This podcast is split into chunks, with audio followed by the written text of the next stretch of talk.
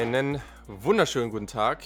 Hallo, herzlich willkommen zum Saturday Kickoff Podcast. Mein Name ist wie immer Julian Barsch und wir machen weiter mit unseren College Football Previews. Heute sind wir mal wieder in der SEC. Das wird auch erstmal die letzte Ausgabe der SEC sein an dieser Stelle.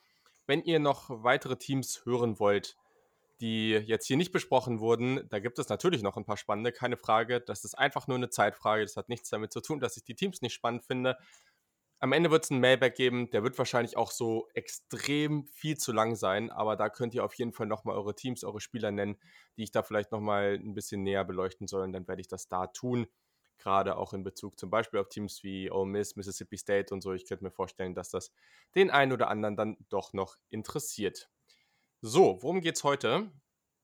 Heute machen wir wieder zwei Team-Previews und dann, und das möchte ich ja jetzt in, wollte ich ja die ganze Zeit schon machen, werde ich aber jetzt auch häufiger machen, am Ende auch noch zwei Spieler, die relevant für den nächsten NFL-Draft sind, vorstellen. Also da könnt ihr auf jeden Fall da auch noch dranbleiben und dann wird es da auch noch ein paar oder ein bisschen Draft-Content geben. Ich denke, das ist auch ganz interessant. Dem Podcast könnt ihr wie immer unter der Kick auf Twitter und auch auf Instagram folgen denke, das ist alles ganz interessant. Schaut doch mal auf YouTube vorbei. Da wird es potenziell, ich habe gestern eine Abstimmung gemacht, potenziell bald auch eine kleine Madden-Karriere geben auf YouTube. Momentan ist es ja noch NCAA Football. Auch da wird es bald nochmal spannend. Schaut da auf jeden Fall rein, da würde ich mich freuen. Und äh, ja, haut auch gerne mal raus, was ihr euch da so wünscht. Ich denke, das ist ganz, ganz lustig. Und das war's dann jetzt aber auch mit dem kleinen Werbeblock. Wenn ihr einfach Fragen zu irgendwelchen Themen habt, schreibt mir einfach. Ich glaube, das ist das Leichteste. Sonst hat er der Kickoff.de. Alles in den Show Notes. Ich habe natürlich wieder einen Gast. Und zwar ist der große LSU-Fan. Und ich glaube, gerade nach dem letzten Jahr ist es ja ganz, ganz spannend, was wir so bei LSU jetzt beobachten dürfen. Und er war natürlich auch schon mal hier im Podcast am Start. Es ist der Luca Hermann. Ihr findet ihn auf Twitter unter Luca-S-Hermann mit 2R und mit 2N, aber ihr werdet auch alles, könnt alles in den Show Notes finden, also einfach da reingehen.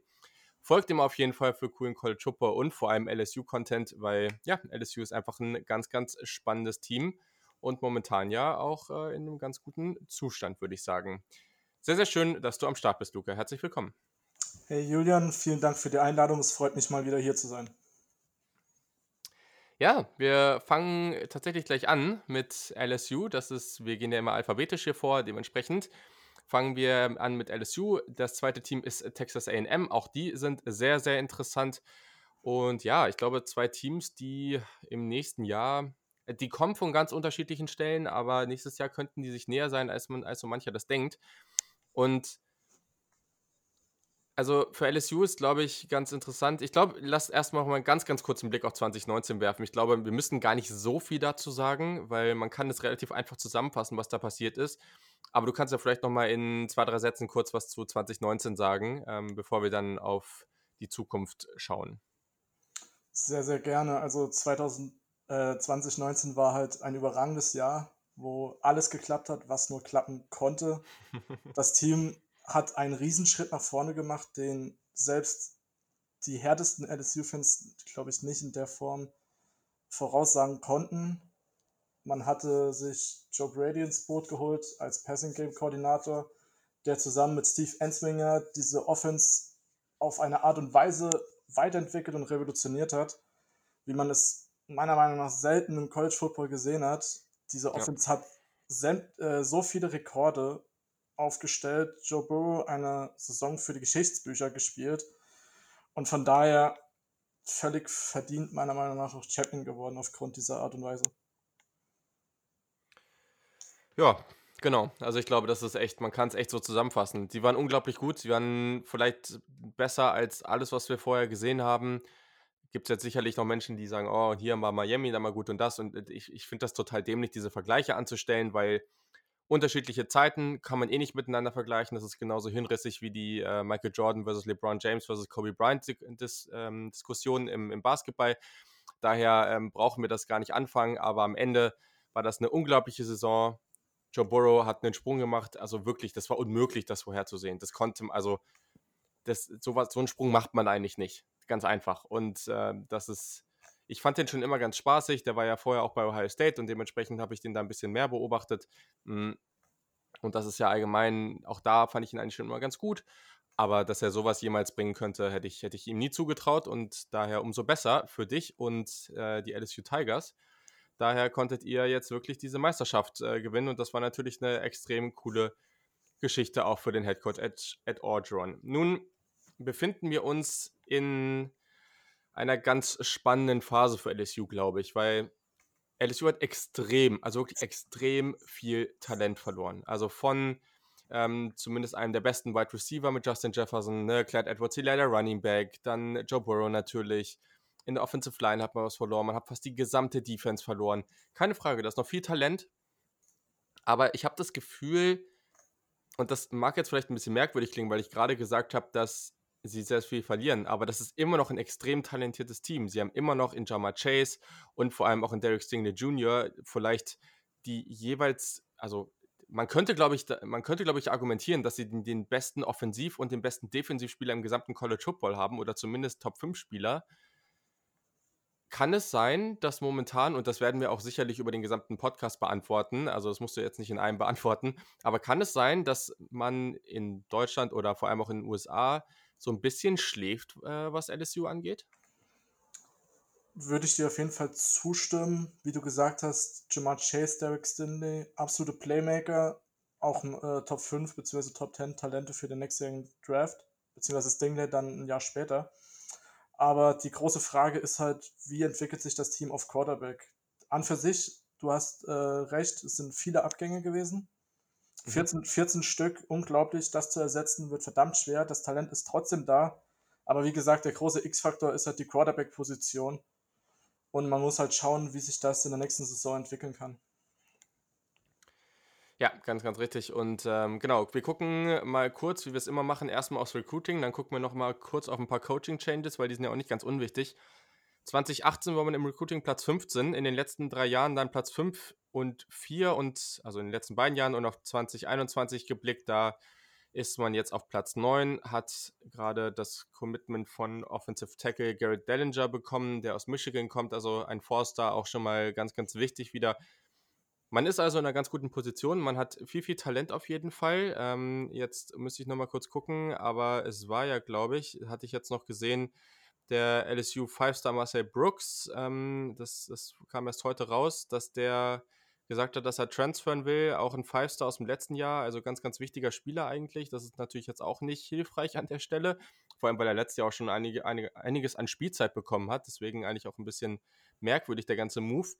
Aber ja, also Recruiting ist nicht ganz in der Spitze, also es ist jetzt nicht auf dem Level von Georgia, Alabama, Ohio State, aber wenn, dann ist man in den letzten beiden Jahren schon direkt dahinter gewesen. Wie siehst du das Recruiting momentan?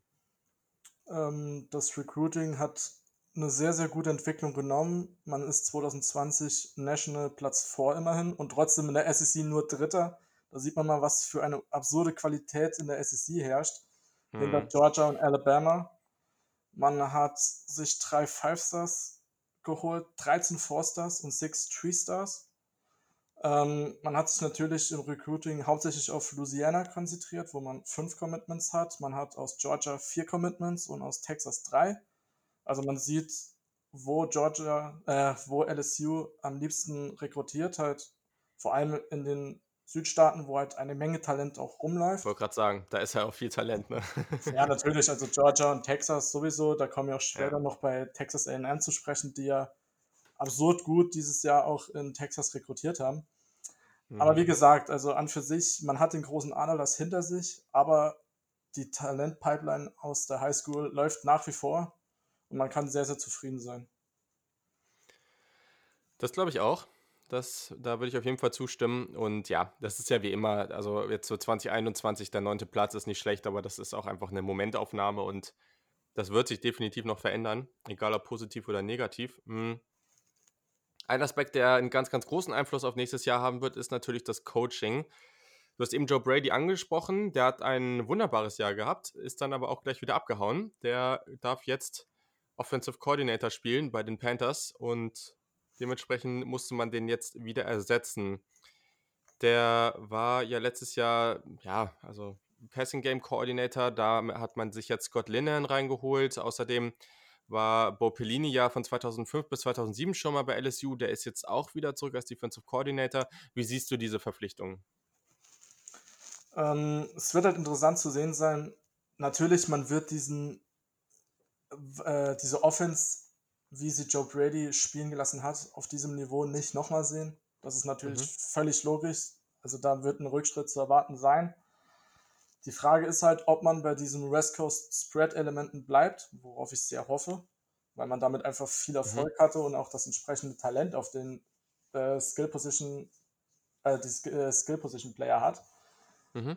Und bei der Defense, ja, Bo Bellini war in den 2000er Jahren ein sehr, sehr erfolgreicher Defense Coordinator, keine Frage. Ich bin gespannt, wie er die, Offen äh, wie er die Defense äh, aufbauen wird, ob er bei einer 3-4 bleibt, wovon ich ausgehe. Aber genau projecten, wie die Defense sich nächstes Jahr entwickeln wird, wird halt schwierig. Ja, ist interessant, dass es anscheinend noch so unsicher ist. Das, was ich jetzt gelesen habe, ist, dass er tatsächlich auf eine 4-3 wechseln will. Aber ich glaube, das äh, ist natürlich jetzt noch, oder muss man jetzt einfach mal abwarten. Ähm, aber ja, also am Ende denke, ist gerade offensiv das ganz, ganz wichtig, was du gerade gesagt hast. Ne? Also es wäre jetzt sehr schade zu sehen, wenn sie einfach wieder diesen Rückschritt machen würden und, und wieder zum in, in dieses alte Muster von LSU zurückfallen würden. Also das darf dir jetzt eigentlich nicht passieren an der Stelle. Und ja, wir werden ich glaube, wir werden alle sehr, sehr froh, wenn wir weiterhin da viele 3 und 4 Receiver-Sets auf dem Spielfeld sehen werden. Ähm, das wäre das wär schon sehr, sehr cool. Aber du hast es eben schon angesprochen und es beginnt und es endet mit der Position des Quarterbacks. Der eine Name, den man da nennen kann, ist Miles Brennan. Der ist, wenn mich jetzt nicht alles täuscht, Richard Jr. und der ist schon ein paar Jahre am Start. Aber genau, durfte da eben auch schon viel beobachten, hat jetzt da gesessen. Ähm, natürlich konnte er auch viel jetzt von Joe Burrow lernen, was sicherlich eine ganz gute Situation für ihn war. Ed Audron hat sehr, sehr hohe Ansprüche an ihn und er war, und denkt auch, dass der wirklich äh, ja, sein Breakout ja haben kann. Die Offensive um ihn herum hat viel Talent. Wie schätzt du Miles Brennan so ein? Ich bin gespannt. Also, er ist ja ein ehemaliger Forster, hat jetzt ähm, viel mhm. sitzen können, viel lernen können, wird auch das System, denke ich, sehr, sehr gut verinnerlicht haben. Da wird es keine großen Probleme geben. Und dahinter wird es halt dünn. Man hat halt noch einen True Freshman mit Max Johnson und TJ Finley sich geholt. Mhm. Wobei ich nicht glaube, dass die im nächsten Jahr schon eine Herausforderung für Miles Brennan sein können. Also der wird als Starter relativ sicher sein, außer es passiert irgendwas völlig Verrücktes über den Sommer, was ich mir aber nicht vorstellen kann. Und dass er nicht in die Fußstapfen eines Joe Burrow tritt, ist völlig logisch, 1 zu 1. Aber ich bin schon optimistisch. Also nach der Saison hatte ich noch ein bisschen mehr Zweifel gehabt. Mittlerweile, wenn man sich so über die letzten Wochen Verschiedenes durchgelesen hat, ist der Optimismus doch schon wieder ein Stückchen größer geworden, muss ich zugeben. Ja, das klingt doch ganz gut, erstmal. ja, also ich glaube, bei, bei, ähm, bei ähm, Miles Brandon, so heißt er, ist es natürlich ganz schwierig jetzt abzusehen. Also genauso wie letztes Jahr konnte man nicht sehen, dass dieser Sprung kommt bei Miles Brennan, von dem haben wir einfach noch nicht viel gesehen.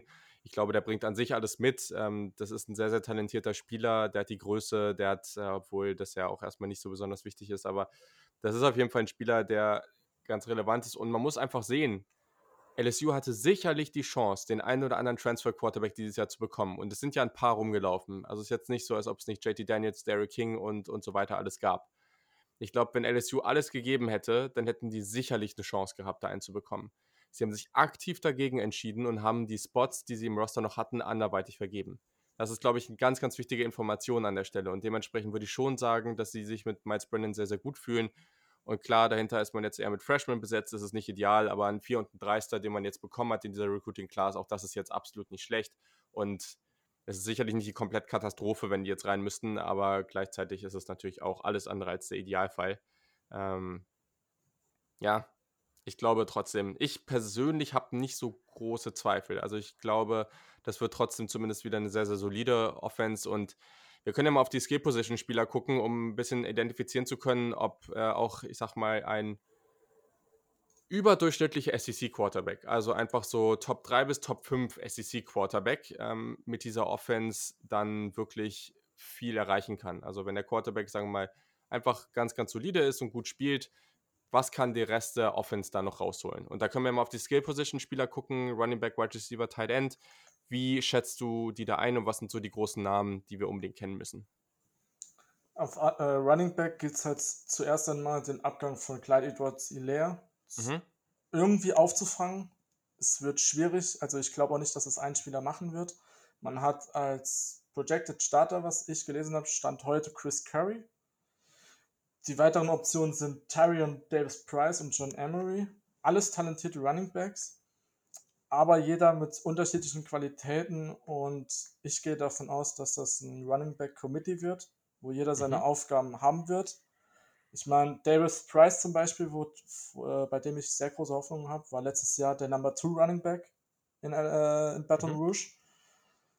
Und ja, es wird halt über die Offseason Battle geben, wer da genau welche Spielanteile bekommt, kann man jetzt noch nicht erahnen, aber es wird sich auf jeden Fall auf die drei verteilen. Ja, und Talent ist ja auch vor allem da, ne? Also John Emery war in 2019 auch Five-Star Running Back, ähm, national der, der 13 beste Spieler. Also ist ja schon ein enormes Talent, was da wieder rumläuft. Das muss man, glaube ich, immer sagen. Ähm, auch ein Clyde Edwards Hilaire, der war ja, ich weiß gar nicht, wie hoch der, in der aus der Highschool kam, der war, glaube ich, gar nicht so ein hoher Recruit. Und der kam ja auch so ein bisschen aus dem, aus dem Nowhere. Also das war ja auch so eine Geschichte, das war ja gar nicht so jemand, den man vorher gesehen hat, sagt, okay, das wird jetzt der nächste Superstar. Also das, da hilft die, die Offense erstens und dann ist das Talent, was man da jetzt rumlaufen hat, auch schon wieder einfach sehr, sehr gut. Ja, das auf jeden Fall. Also bei Running Back braucht man sich keine großen Sorgen äh, machen. Mhm. Wie du sagst, John Emery, Five-Star, da, es wird interessant zu sehen sein. Also egal wer spielt, die werden ihre Leistungen abliefern. Also, okay. Und also Wide Receiver, ich habe gehört, da habt ihr jemanden, der ist ganz gut. Ja, so so dezent. Also ein Jamar Chase, den man sich Gott sei Dank noch ein Jahr antun darf. Egal, ob man jetzt LSU-Fan ist oder College-Football-Fan allgemein. Der Mann ist eine Augenweide. Absolutes Biest. Der sollte auch meines Erachtens nächstes Jahr Right Receiver One sein. Mhm. Im Draft. Also ich wüsste keinen, der dem ernsthaft Konkurrenz macht. Ich meine, er hat letztes Jahr so überragend gespielt. 84 äh, Catches, 1780 Yards, 20 Touchdowns. Das ist völlig absurd. Also, und vor allem dahinter hast du zwar einen Justin Jefferson verloren, da werden halt mal 1500 mhm. Yards frei, die irgendwie anders verteilt werden müssen und 18 Touchdowns, aber mit einem ehemaligen Five-Star Terrace Marshall beispielsweise, der schon letztes Jahr gezeigt hat, teilweise was er kann, ja. der auch schon 13 Touchdowns gefangen hat, und auch dahinter hat man einen Racy McMath, sehr, sehr talentierter Mann, der wahrscheinlich die Rolle von Justin, Jeff äh, Justin Jefferson im Slot übernehmen wird, von dem, bei dem ich sehr gespannt bin. Dann Devonta Lee, der eventuell mhm. den Backup im Slot geben wird. Und dazu halt auch noch mit 2020 Five-Star Keishon Boutte, ein absolut riesiges Talent. Der war immerhin National 24 zwei, äh, Number 2 Right Receiver und Number 2 aus dem Staat Louisiana. Also von daher, auf Right Receiver ist man sehr, sehr gut aufgestellt. Ja, und dann kommt ja noch meine Lieblingspersonalie dazu. Bei LSU 2020 Tight End Freshman Phänomen. Ich nenne ihn mit Absicht so, weil Eric Gilbert ist ein verdammtes Biest. Ja. High School Gatorade National Player of the Year und das ist nicht so einfach als Tight End zu bekommen. 6'5, 250 Pfund. Alter Schwede. Also, ich bin mal gespannt, wie, der, wie sehr der wirklich als Tight End oder dann eben als Receiver eingesetzt wird. Aber es gilt jetzt schon als Gesetz, dass der als Freshman-Starter sein wird. Das ist eine, also guckt euch mal die Videos an. Krankes Tier. Der bewegt sich so, so gut für seine Größe. Also, ich glaube, wenn ich, ich vergesse jetzt sicherlich den einen oder anderen, aber wenn ich jetzt darauf wetten müsste, welcher Freshman irgendwann einfach von dem, was er jetzt gerade so hat und schon gezeigt hat und, und, und so weiter, wirklich ein sehr, sehr gutes NFL-Prospect sein oder werden sollte, dann würde ich, glaube ich, auf Eric Gilbert wetten, weil das ist einfach so ein Viech. Also der wird nächstes Jahr schon richtig was reißen können und der könnte auch für so einen, so einen Quarterback ähm, wie Miles Brennan, wenn man einfach sieht, die Namen, die du gerade genannt hast, allein Jamar Chase und Terrace Marshall, ähm, und dann Gilbert. Damit hast du schon drei verdammt gute Waffen und dann noch die anderen Jungs, die du gerade genannt hast. Also so ganz große Sorgen muss man sich ja eigentlich dann doch nicht machen. Nee, also auf Eric Gilbert freue ich mich sowas von. Also der Typ, das ist unfassbar. Was der spielt, holla die Waldfee. Also ich meine, das ist der Number 8 All-Time Commit von LSU. Ja. Der, der höchste Tight End, der jemals bei 24-7 Sports gerankt wurde. Also auf den freue ich mich einfach so sehr. Ich meine, National Number 5. Was willst ja. du da sagen? Da braucht man sich nur die Highschool-Videos anzugucken und wie du gesagt hast, der wird safe starten.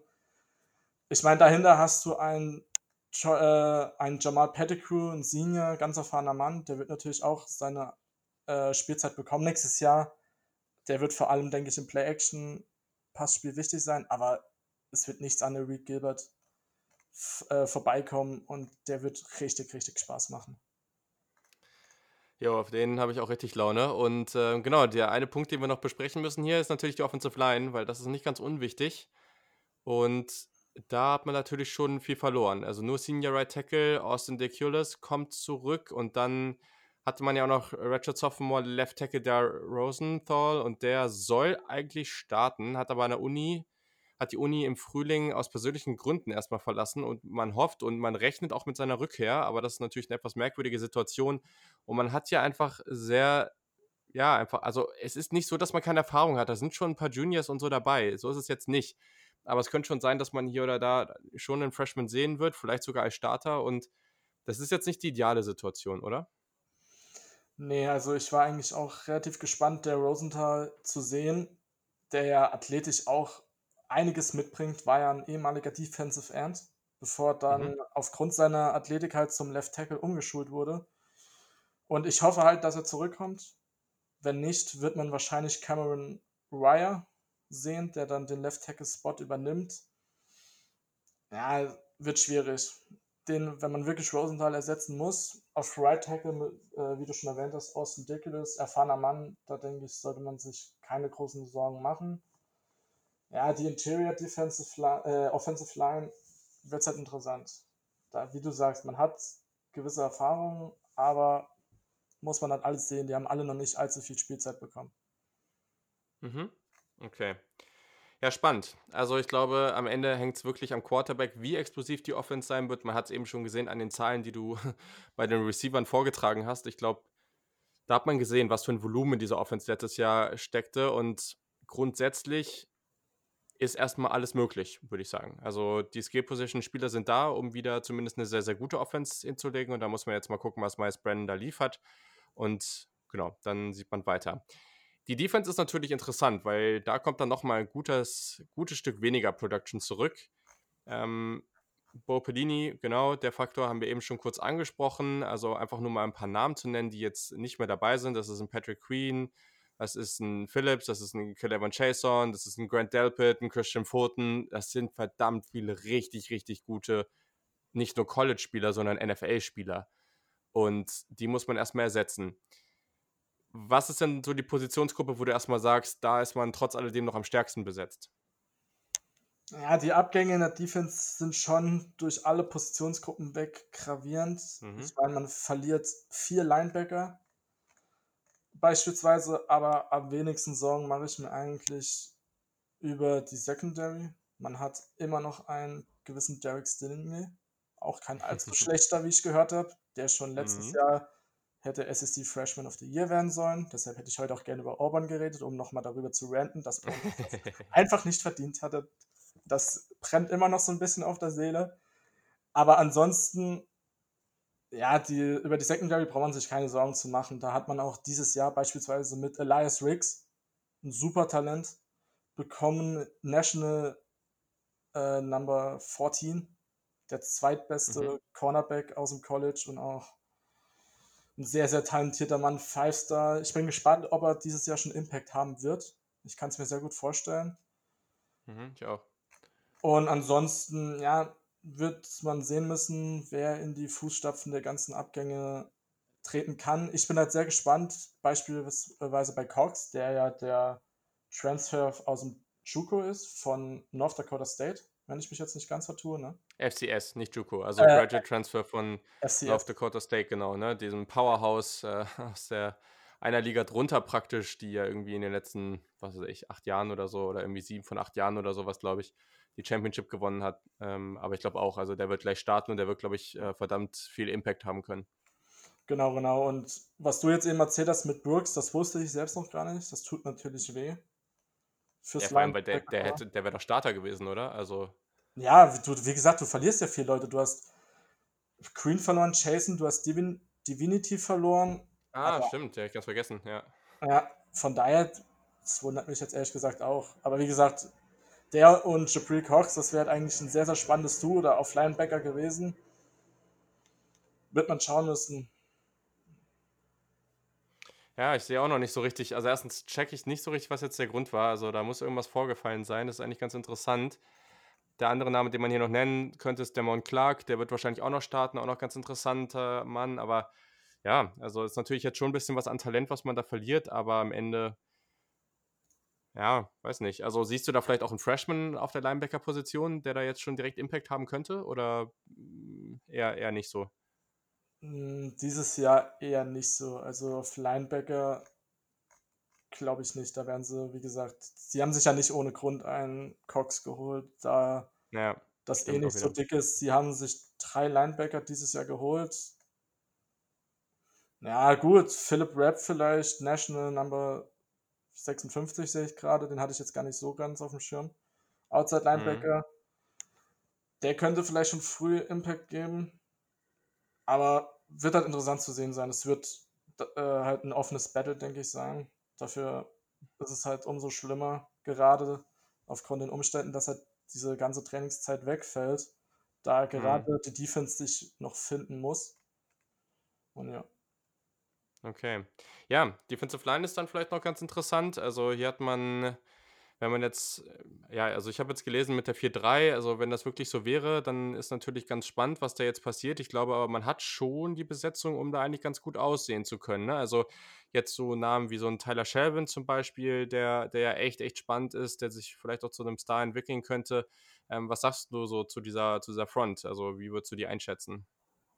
Ja, Tyler, Tyler Shelvin bin ich auch recht gespannt. Richard Jr., wird jetzt dieses Jahr mehr Spielzeit bekommen. Auch ein Justin Thomas Jr. Mhm. Bin ich sehr gespannt, ob der schon richtig Impact liefern kann. Und ansonsten auch ein TK McLendon, Defensive End, wo ich auch recht gespannt bin. Also gewisses Talent ist auf jeden Fall da. Muss man halt schauen, wie sich die Teile halt zusammenfügen unter der neuen Defense von Bob Pellini. Okay, ja, dann gibt es auch einen Namen BJ Ojolari. Das ist jemand, das ist ein Freshman. Den findet Ed Orgeron wohl aber schon jetzt sehr, sehr spannend und möchte den einsetzen. Also den kann man dann auch mal beobachten, weil wenn der im ersten Jahr jetzt schon einen gewissen Impact haben kann, dann ist es vielleicht auch ganz wichtig, nachdem man so viele Abgänge hatte, dann auch mal Spieler zu haben, die jetzt dann für drei Jahre wirklich noch Production liefern können. Ähm, ein Name, den wir noch unbedingt erwähnen müssen, ist natürlich äh, Senior Safety Jacoby Stevens, letztes Jahr bester Tackler des Teams gewesen und ja, irgendwie konnte Ed Orgeron ihn zumindest überzeugen, dass er zurückkommt. Und ich denke, bei all den Abgängen da hinten in der Defense dann nochmal jemand zu haben, der, der wirklich mit seiner Erfahrung da einen ganz großen Einfluss haben kann, ist auf jeden Fall nochmal wichtig. Also machst du dir jetzt groß Sorgen, was die Defense angeht, oder denkst du trotzdem, dass man am Ende oder wird die Defense, also wenn die Offense jetzt stark sein sollte, wird die Defense LSU davon abhalten, wirklich vorne mitzuspielen, oder glaubst du, sie sind gut genug? Nee, davon abhalten werden sie die nicht. Also die Offense wird jetzt nicht jede Woche x Punkte auflegen müssen, weil die Defense nicht hält. Das glaube ich nicht. Also gerade was du gesagt hast, dass ein Jacoby Stevens hinten den Laden zusammenhält sozusagen, ist ganz, ganz wichtig für nächstes Jahr. Man hat Stingley outside auf der einen Seite überragendes Talent. Man hat einen Elias Riggs, der vielleicht in diese zweite Rolle nächstes Jahr schon schlüpfen kann. Man hat auch noch einen Eric Monroe. Ähm, mhm ehemaliger Forster, den Number 3 Safety damals in der Klasse. Der ist auch richtig interessant. Also von daher, ich mache mir keine großen Sorgen. Die Abgänge sind zwar gravierend, klar. Es muss sich alles erstmal noch finden. Vielleicht wird das noch die ersten paar Wochen ein bisschen Eingewöhnungszeit brauchen. Aber der harte Teil des Shadows kommt ja eh erst am Schluss und bis dahin muss die Defense stehen. Ja, ist eine gute Überleitung. Gucken wir doch mal auf den Spielplan. Man startet sehr, sehr leicht erstmal gegen äh, University of Texas San Antonio, UTSA, sehr, sehr, sehr easy, denke ich. Danach hat man aber dann gleich ein Kracherspiel gegen Texas. Danach ist wieder ein paar Runden, ein paar Wochen Ruhe. Äh, dann in Woche 6 at Florida. Kein leichtes Spiel. Und dann am Ende, äh, ja, beendet man die Saison mit Alabama, South Carolina, kurzer aus, kurz mal ausruhen und dann at Auburn und at Texas AM. Das ist jetzt nicht leicht. Also man hat erstens, okay, ist die Frage, wie wichtig das dieses Jahr sein wird, aber man hat drei von diesen schweren Spielen auswärts und dann hat man noch Alabama und Texas dazu. Also das ist jetzt wirklich die Frage, wie würdest du das jetzt sehen? Also glaubst du, man hat hier die Chance, wirklich wieder vorne anzugreifen oder irgendwie neun bis zehn Siege zu holen oder ist das eher unrealistisch in deinen Augen? Der Kader hat an für sich das Potenzial, auf jeden Fall. Das Problem ist halt die SEC dass die einfach so stacked ist dieses Jahr und so mhm. eng. Ich meine, wie du gesagt hast, Woche 1, das wird ähm, ein bisschen warm spielen. Dann in Woche 2 direkt Texas, auch ein verdammt unangenehmer Gegner. Ich glaube, das wird schon so ein erstes, fast schon Make-or-Break-Game, um zu schauen, wie die Saison wirklich laufen kann. Weil wenn du Woche 2 schon deine erste Niederlage holst, bevor die ganzen Gegner aus der eigenen Conference kommen, dann hast du natürlich direkt mal ein Steinebrett und dann wird es richtig schwer. Und ja, zehn Siege ist machbar auf jeden Fall, aber es wird halt verdammt schwer. Ich meine, wie du gesagt hast, die Non-Conference Games und dann noch äh, at Rise ist okay. Ist kein Problem halt äh, im Stadion der Houston Texans. Das wird, denke ich, auch nochmal ein ganz geiles Spiel werden. Dann Ole Miss sollte locker machbar sein. Dann äh, zu Hause gegen Nichols ja, ist auch kein Problem. Und dann, wie du gesagt hast, geht's halt los. At Florida, Florida schätze ich dieses Jahr sehr, sehr stark ein. Da würde ich nicht sagen wollen, wer da in Anführungszeichen der Favorit ist. Da würde ich sogar fast eher auf Florida gehen, vielleicht. Das wird sehr, sehr eng dann zu, mhm. äh, auswärts bei Arkansas. Na, wird man sehen. Sollte eigentlich auch machbar sein. Dann zu Hause Mississippi State, Mike Leach. Da wird man Offense generieren müssen, weil die werden das auf jeden Fall tun. Mit ihren 70 mhm. Pässen pro Spiel. Dann kommt zum richtigen Zeitpunkt die Bye Week. Da hat man schön zwei Wochen Zeit. Und dann kommt halt das Kracherspiel zu Hause gegen Banner. Von daher, die Bye Week liegt gut. Und wie gesagt, bis dahin muss die Offense ihren Rhythmus haben und vor allem muss die Defense stehen, weil dieser Stretch in den letzten vier Wochen, ja, ist, wie du gesagt hast, South Carolina ist kurz ausruhen. Aber das wird halt happig. Und es es wird schwer. Ich denke, es wird sich auch in den letzten beiden Spielen bei Auburn und bei Texas A&M entscheiden, wie weit die Saison, also wie erfolgreich die Saison wirklich werden kann. Okay, ja, äh, ein Team, was sehr, sehr schwierig ist zu bewerten, einfach durch die vielen Abgänge, aber trotzdem natürlich sehr, sehr interessant und ich denke, das Team, auf das sie in der letzten Woche der Saison treffen, auch die sind sehr, sehr interessant, aber die befinden sich in einer dann doch sehr, sehr anderen Situation. Gleichzeitig könnten sie am Ende aber relativ nah beieinander stehen mit den LSU Tigers. Und zwar sind das die Texas AM Aggies. Und die hatten eine, ja, schon doch durchaus andere Saison als LSU, haben in der letzten Partie der regulären Saison auch mit 50 zu 7 tatsächlich verloren. Also eine richtige Packung bekommen. Wie würdest du denn so die letzte Saison der Texas AM Aggies beschreiben, die ja dann doch einen extrem, also wirklich extrem schweren Schedule hatten?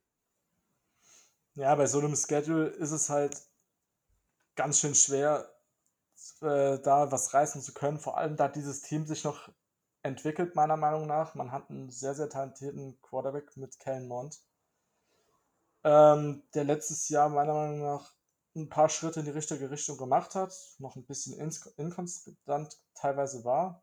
Mhm. Aber man ist eigentlich recht gut gewappnet für die nächste Saison und wenn es dann wieder ein Ticken leichter wird, denke ich auch, wird Texas AM den nächsten Schritt machen können. Mhm. Ja, also letztes Jahr, man hat gegen Clemson gespielt, Ed Clemson hat da verloren, man hat gegen Auburn gespielt, auch das verloren, man hat gegen Alabama gespielt, auch das verloren. Und dann hat man noch gegen Georgia und LSU verloren.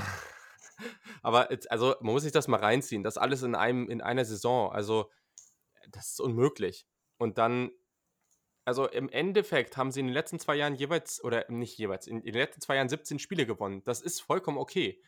Aber gleichzeitig muss man sagen, Texas AM hat Ansprüche und Texas AM hat vor allem verdammt viel Geld. Also es hat kaum oder ich glaube sogar kein einziges Programm im College Football hat so viel Geld wie Texas AM. Das unterschätzen immer wieder viele. Was auch gerade allgemein im Staate Texas so footballmäßig abgeht. oder ich weiß nicht, ich, ich glaube nicht, äh, ich bin mir gerade nicht sicher. Ich hatte nicht so eine Liste, da habe ich doch auch was zu gesagt im Podcast. Ich weiß nicht mehr, ob es die oder Texas waren. Auf jeden Fall war Texas in Top 5. Also die, das ist unglaublich und man muss einfach sagen, im Recruiting entwickelt sich ja dieses Jahr noch nicht ganz so oder für 2021 aber allgemein ganz gut. Aber es muss da jetzt auch langsam was passieren. Und ich denke, da müssen wir jetzt mal drüber sprechen, wenn wir das Team angucken, können sie jetzt den nächsten Schritt machen. Wenn wir aufs Recruiting gucken, 2018 waren sie Platz 17, 2019 Platz 4, auch in dem Jahr tatsächlich besser als LSU, in 2020 Platz 6 und momentan sind sie für 21 auf Platz 26, aber zum Beispiel auch nur ein Platz hinter Alabama. Also da kann sich definitiv noch viel verändern. Und sie haben zum Beispiel, ähm, ja, also sie haben da auf jeden Fall auch schon ein paar ganz gute Recruits und gerade auch wenn man auf die Klasse von 2020 guckt, das ist sehr, sehr spannend, was da reinkommt. Gehen wir doch gleich einfach mal weiter und gucken, gucken aufs Team oder, oder hast du noch ein paar Sachen zum Recruiting zu sagen oder wollen wir die Spieler einfach bei den jeweiligen Positionen ansprechen? Ähm, also ich wollte dir auf jeden Fall zustimmen, die Entwicklung geht in die richtige Richtung und mhm. ähm, der Schedule war schwer, aber man war ja nicht weit weg. Ich meine, man hat 24-10 gegen Clemson verloren, das ist absolut keine Schande. Gut, man hat dann Auburn mit 8 verloren, da war man auch nicht weit weg. Gut, gegen Bama hat man eine Packung bekommen. Und dann auch Georgia mit 6 verloren. Ich meine, sie waren letztes Jahr nicht weit weg. Und gut, die Klatsche gegen LSU am letzten Spieltag mal rausgenommen. Aber äh, auf der Basis mit dem Recruiting auch dieses Jahr ist man eigentlich auf einem sehr, sehr guten Weg. Und sie haben ja auch dieses Jahr wieder sehr, sehr interessante Talente sich dazugeholt. Absolut. Also ich glaube, ja, ich finde es auch hier wieder. Es ist natürlich, es zieht sich durch die Teams, es ist immer schwer, alles einzuschätzen. Aber es steht und fällt hier wirklich mit einem Namen, das ist Kellen Mond, der Quarterback. Das ist jemand, der seit Jahren ähm, schon oder ab seiner Freshman-Saison viel gespielt. Hm, hat jetzt statistisch gesehen so einen leichten Rückschritt gemacht letztes Jahr, aber es ist schwer zu beschreiben. Ich, ich bin eigentlich schon immer so ein klein, schon Fan von ihm, aber letztes Jahr kam nicht. Es ist, oh, ich finde es ganz, ganz schwer. Also, wenn man, ich habe mir ihn ja schon näher angeguckt und ich habe ja in der Quarterback-Folge auch schon über ihn gesprochen. Und wenn man einfach darauf guckt, wie, wie so seine Wurfbewegung sich entwickelt, seine, seine Base, ähm, seine gesamte, ja, sein, sein, ja, hab's ja gesagt, seine Motion, seine Wurfbewegung, das finde ich positiv. Das ist deutlich besser als noch davor. Also, das ist auch nicht mehr, das ist deutlich kompakter, das sieht einfach viel ähnlicher aus, wenn du einfach von Wurf zu Wurf drauf guckst. Das fand ich positiv. Aber wenn wir auf dieses Playmaking gucken, das ist ja schon, das ist ein mobiler Quarterback. Das ist jemand, der kann einfach auch gerade auf dem College-Level schon noch viele Plays machen und das Team mal wirklich auf seinen Rücken nehmen und mal los hier. Ne? Und das hat letztes Jahr einfach nicht so funktioniert. Also an vielen Stellen auch ähm, sei es zum Beispiel gegen Clemson gewesen oder ähnliche Teams, da habe ich immer wieder gedacht, so, ah, jetzt bräuchte es mal diese Momente und vielleicht ist Kel und eigentlich schätze ich Kellen Mond als diese Art von Quarterback ein, der mal diese überraschenden Momente liefern kann, wo es vielleicht mal ein Upset gibt. Aber bisher war das noch nicht so ganz da und ich frage mich, ob das noch kommt. Das ist für mich so der große Punkt. Wie siehst du ihn denn? Also, was ist so deine Meinung von Kellen Mond? Ähm, ich denke, wie du schon gesagt hast, er hat die Schritte in die richtige Richtung gemacht. Mhm. Aber wie du sagtest, es fehlt so dieser letzte Funke, wo du wirklich weißt, wenn es hart auf hart kommt, dann trägt er sein Team auch vor allem durch die Luft und äh, dass er halt praktisch äh, diese Gewinnermentalität hat, Spiele alleine entscheiden zu können. Ich meine, es ist ja mhm. schon bezeichnend, dass er im Bowl-Game für mehr Yards gelaufen ist, wie das er gepasst hat. Das sind dann mhm. auch so Dinge, ja, er ist eine Gefahr, weil er halt ein mobiler Quarterback ist, keine Frage, da hat er Qualität. Darum sollte Texas A&M auch auf jeden Fall ihre Offense aufbauen, um das mit Zone Reads oder Read Options oder ähnlichen Dingen äh, mit einzubringen.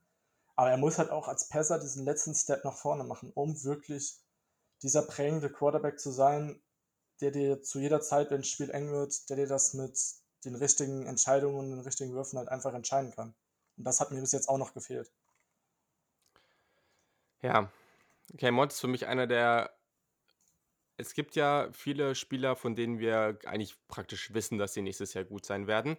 Kyle Mond und seine Entwicklung könnte ganz, ganz entscheidend sein für viele Teams einfach, weil wenn er wirklich gut spielt und Texas A&M das ein oder andere überraschende Spiel gewinnen kann, ja, dann ist für Texas A&M ganz, ganz viel drin und vor allem könnte es dann auch sein, dass das ein oder andere Team eine Niederlage reinbekommt, mit der sie so nicht rechnen. Und das ist natürlich dann auch gerade fürs Playoff sehr, sehr relevant.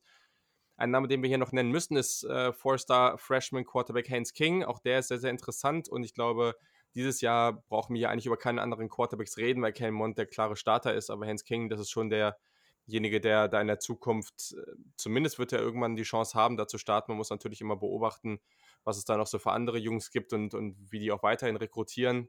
Aber gleichzeitig denke ich, dass wir Haynes King irgendwann schon als Starter für Texas AM sehen werden. Gucken wir mal auf die Skill Positions, weil das ist schon sehr, sehr interessant. Also gerade bei den Wide Receivern, letztes Jahr hatte man relativ wenige Passing Big Plays, also das war nicht besonders gut. Trotz alledem gibt es da ja einiges an Talent, auch durch Freshmen. Wie schätzt du so Running Back und Wide Receiver ein und was denkst du, also ist Kay Monte da eine Offense, wo er relativ viel alleine machen muss oder könnte es dieses Jahr auch so sein, dass eben die Skill-Position-Spieler ihm da ein bisschen mehr aushelfen. Ich glaube, das ist ja auch nochmal ganz wichtig dabei. Ähm, auf Running Back hat man zwei interessante Talente mit Isaiah Spiller und Aeneas Smith.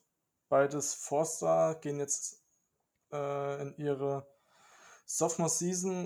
Mhm. Ich denke, Isaiah Spiller wird der Leadback sein. Und Smith wird halt auch äh, gerade als Punt-Returner eine wichtige Rolle haben und dann auch immer wieder als Change of Pace Back seine Rolle finden. Also da hast du gewisses Talent auf jeden Fall. Bei den Wide right Receivers gebe ich dir recht, es hat so dieser eine Star gefehlt, dieser Big Play Receiver, dem du auch mal einen 50-50 Ball geben konntest, der dir konstant Production mhm. geliefert hat.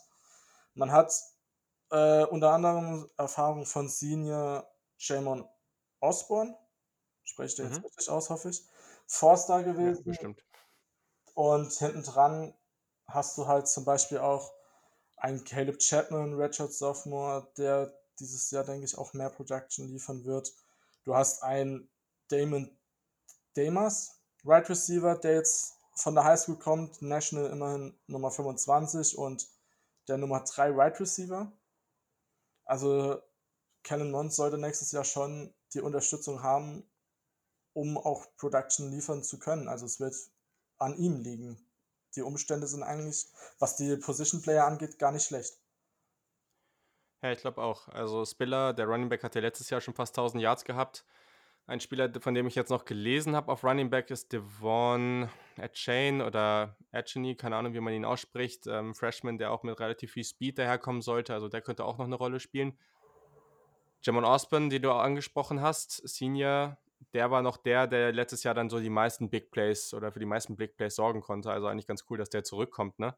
Und also der Dimas, Five-Star Wide Receiver, also das ist ein ganz spannender Typ und das ist so ein ultra-athletischer Spieler. Also äh, von dem, das ist so der Typ Spieler, von dem man dann irgendwelche Highlight-Videos sieht, wie der im Training irgendwelche Salt, Salti, Salti, ne? Salti macht äh, und, und dabei irgendwelche Bälle fängt und was weiß ich nicht alles. Also das ist so, so ein extrem athletischer Dude einfach. Und ich bin mal gespannt, wie roh der jetzt noch ist und, und was der da schon liefern kann. Aber ich glaube, wenn man den in die richtigen Situationen bringt, dann könnte der ab Jahr 1 schon richtig Laune machen. Und ja, also eigentlich hast du hier wieder eine Menge, aber gleichzeitig finde ich, also die Erwartungen bei Texas A&M sind ja schon so, dass man dieses Jahr den nächsten Schritt macht. Man hat zwar ein paar Spieler verloren, aber es ist, klingt trotzdem so, als ob man jetzt hier erwartet, okay, gerade im Seniorjahr von Kyle Mond, wir müssen jetzt hier schon was reißen. Und auch wenn hier, hier ist Talent, keine Frage, aber wenn wir jetzt über LSU sprechen, wenn wir letzte Woche über Alabama natürlich, aber auch über Auburn gesprochen haben, ich habe schon das Gefühl, dass die alle nochmal einen Tacken bis deutlich mehr Talent rumlaufen haben. Und man ist hier meiner Meinung nach schon sehr abhängig davon, dass ein Demont Dimes gleich mal so eine Saison raushaut, wo er mindestens im All-SEC Freshman-Team landet, wenn nicht sogar in irgendeinem All-SEC-Team, weil du brauchst dich schon nochmal die ein oder andere ähm, ja, Komponente, die wirklich, wirklich Elite Skill Position Talent reinbringt. Und ähm, ja, also da bin ich mir jetzt noch nicht so extrem sicher, wie das, wie das so aussieht. Ähm, ja, weiß ich nicht. Ähm, Offensive Line, wie schätzt du die ein? Also, die haben ja in den letzten beiden Jahren 69, 69 Sacks zugelassen. Das war nicht so besonders gut. Äh, glaubst du, das wird dieses Jahr besser? Auch in der Offensive Line wird es spannend, weil das Talent ist eigentlich teilweise da. Ich meine, allen voran Canyon Green, der, ihr Right Guard, Five Star, der jetzt in seine Sophomore-Season geht. Ich denke, von dem können wir uns auf jeden Fall einen Sprung erwarten. Riesentalent. Und ansonsten hat man eigentlich auch durchgehend Erfahrung jetzt. Die, ähm, Der Right Tackle Carson Green, Center Rain McCollum und Left Guard Jared Hooker gehen alle in ihre Senior Season. Mhm. Wird halt interessant, ob die nochmal ein Jahr jetzt mehr eingespielt sind, ob sie nochmal einen Schritt nach vorne machen können oder ob da das Ceiling schon erreicht war. Aber ich glaube nicht, dass es nochmal 69,6 werden. Also es wird keine Elite Offensive Line sein, aber auch keine Schwachstelle, glaube ich. Ja, ich, ich, bin gespannt. Also ich hatte auch immer das Gefühl, dass die gerade in so einigen Situationen ähm, auch aus der Interior Offensive Line, dass da teilweise so ein bisschen gefehlt hat, dass die so ein bisschen mehr Push im Running Game bekommen. Also ich fand es auch immer nicht so unglaublich beeindruckend letztes Jahr. Ich bin auch gespannt. Ich könnte mir auch vorstellen, dass es an der einen oder anderen Situation, dass sie da nochmal ein bisschen mehr durchwechseln, dass es vielleicht nicht ganz so aussehen wird, dass man nicht einfach sagt, okay, die, die letztes Jahr drin waren, die sind jetzt ein Jahr älter und bestellen die alle wieder genauso auf oder dass man vielleicht mal ein paar anderen Jungs ein bisschen mehr Chancen gibt. Wird ganz interessant sein. Gucken wir mal auf die Defense. Ein Name, den wir da auf jeden Fall erwähnen müssen, den sie verlieren, ist Justin Madubike, der ja dann, glaube ich, in der zweiten Runde äh, vom Board gegangen ist, wenn mich jetzt nicht alles täuscht. Dritte Runde. Ähm, dritte, okay, dritte Runde, ja, genau. Okay, ich, genau, ich hatte ihn zweite Runde, sowas, glaube ich, und er ist dritte Runde gegangen. Also ähm, fand den eigentlich ganz cool. Der war inkonstant, aber auf jeden Fall ein ganz wichtiger, ganz wichtiger Spieler da in der Front. Was haben wir denn hier für eine Defense? Also, wo wie siehst du die Jungs hier? Ist ja schon auch eine Defense, die relativ häufig so eine, so eine 4-2-5 spielt, also so ein bisschen anderer Ansatz. Ähm, glaubst du, das ist eine gute Defense? Und wenn ja oder, oder auch nicht, aber wer sind so die Playmaker? Ähm, zuallererst muss man auf die Defensive Line schauen und da vor allem auf den Marvin Leal, ehemaliger Five-Star, der jetzt in seine Sophomore-Season geht. Auch ein mhm. absolutes Beast, von dem ich nächstes Jahr nochmal einen Schritt nach vorne erwarte der kann dann ein richtiger Impact-Player werden. Also der hat alle Voraussetzungen eigentlich, um sich da richtig gut weiterzuentwickeln. Hat ja letztes Jahr noch Defensive Tackle gespielt, aber wird halt wahrscheinlich jetzt auf Defensive End rausgezogen. Dann als Nose Tackle hast du Bobby Brown, der da wahrscheinlich starten wird, ebenfalls Sophomore. Also das sind Jungs dabei, die haben noch nicht die allergrößte Erfahrung, aber halt dementsprechend noch gewisses Entwicklungspotenzial. Also die Line hat auf jeden Fall einiges an Talent, womit man arbeiten kann. Ja, glaube ich auch. Also jemand, der, der Madubike vielleicht auch ganz gut ersetzen könnte, ist, und man hat abgesehen von Lille auch schon relativ viel Talent da in der, in der D-Line, ist äh, Senior Jaden Peavy. Ähm, dem wird auch relativ hohes oder großes NFL-Potenzial nachgesagt. Ich glaube, da kann man auf jeden Fall Hoffnung haben, dass der da auch ein gutes Jahr spielt. Und dann, ja, könnte es sogar sein, dass solche Freshmen wie Fadil Dix oder Donna Harris ab Jahr 1 ein bisschen Aushilfe schaffen. Also auch die gelten als Spieler, die da potenziell schon relativ früh hier und da reingeworfen werden könnten. Bin ich mal gespannt. Ähm, bei den Linebackern hat man jetzt zwei Namen, die auch schon relativ erfahren sind. Anthony Hines, der dritte, und Buddy Johnson als Senior.